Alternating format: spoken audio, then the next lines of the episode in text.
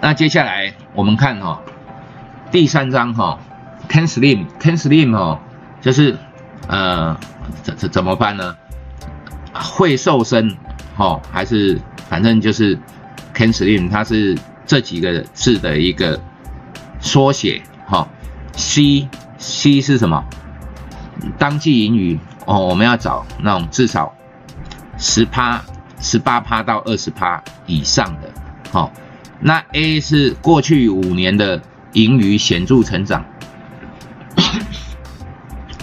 不好意思哦。那复合成长率要十五到五十趴，这些东西的哈，就是它一个从基本面筛选的一个东西，或者是说从技术面筛选的一个法则，好。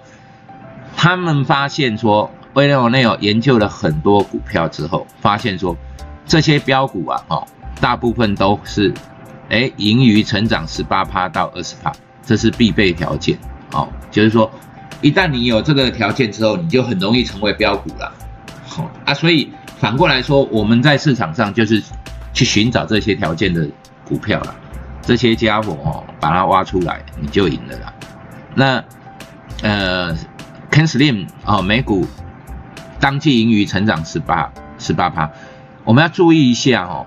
所谓当季盈余哦，是 Y O Y 哦，这这一季跟上一季比，我们的财务报表里面基本上是不会跟上一上一季比，而是跟去年的这一季比。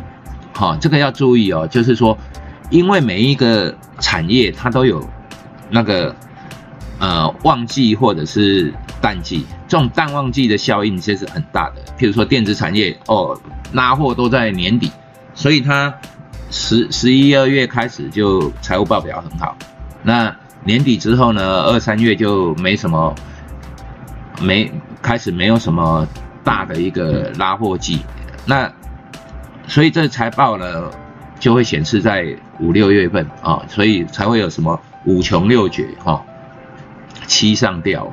啊，大概这种东西，五五月、六月、七月都财务报表比较不好看。那 A 是过去五年盈余成长，哈，复合成长率五到十五，五到五十，呃，十五到五十趴。那 N 呢，就是呃，New Product，新产品、新管理阶层或股价创新高，好，他要请我们忘记低价股，股价通常有。股价低一定有它的理由哦，就是说可能竞争力不好，或者是管理的不好，或者是任何 everything 都有可能啊。那 S 就是流通在外的股股数啊比较少，或者在合理水准之内。这 S 哈其实就是筹码啦。那那我们在分析筹码分析很久，筹码越少越容易推动哦。譬如说你筹码只有两万张。在外，那我随便买个三千张，哎，它就会动了哦。剩下一万七，那又有一个人买个两千、三千的，哎，筹码不足就会抢哦。啊，这个就是标股，好。那然后市场的领导者或落后者应该挑选市场的领导者，好。这些东西哈都很 make sense，就是说，啊，你盈余当然要选好一点的啊，过去五年绩效要好一点的。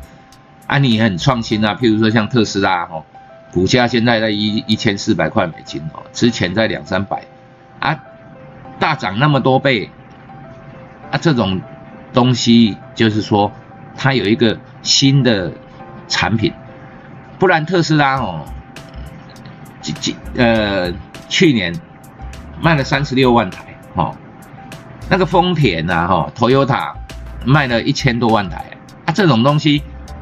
三十多万台啊，跟一千多万台相差几十倍，可是呢，特斯拉的市值竟然现在比丰田、Toyota 还要高哦？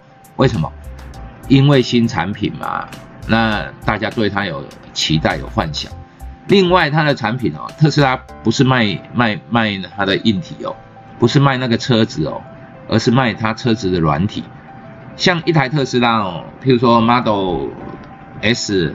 哦，那美金可能三四万块，可是呢，它的软体费用就要八千到一万之间，二十几万台币啊。那我赚你什么？赚你什么钱？卖车子嘛，我车子可以很低价成本卖给你，我就是赚你那个软体费用。所以特斯拉到底是做汽车的还是卖软体的？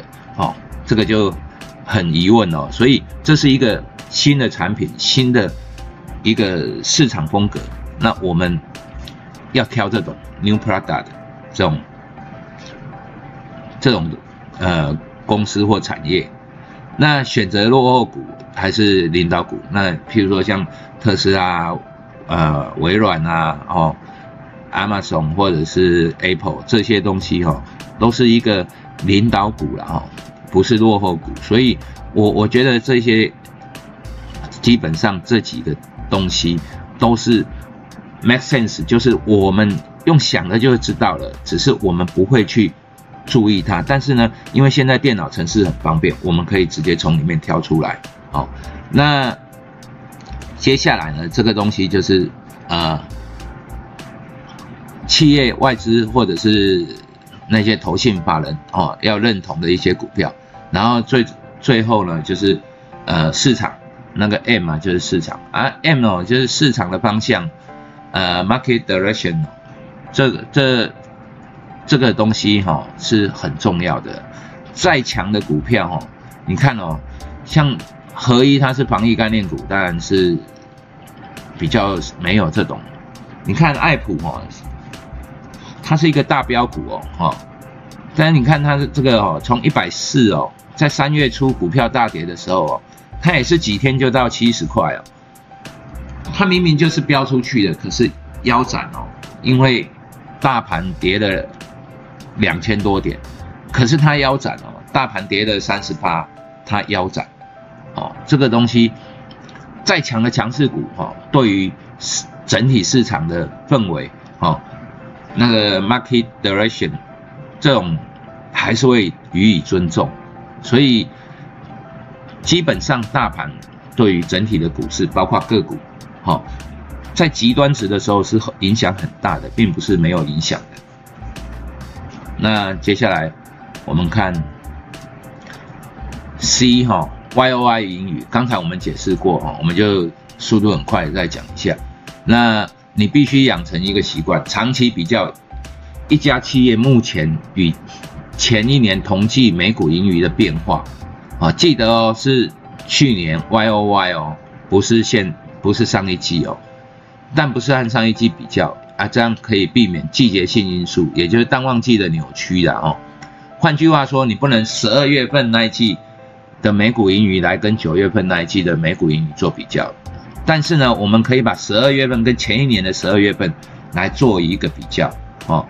这东西不管说，譬如说假日哦，我们第一季有一个春节嘛哦，过年啊，过年你本来大家就要放假啊，过年的时候大家不上班。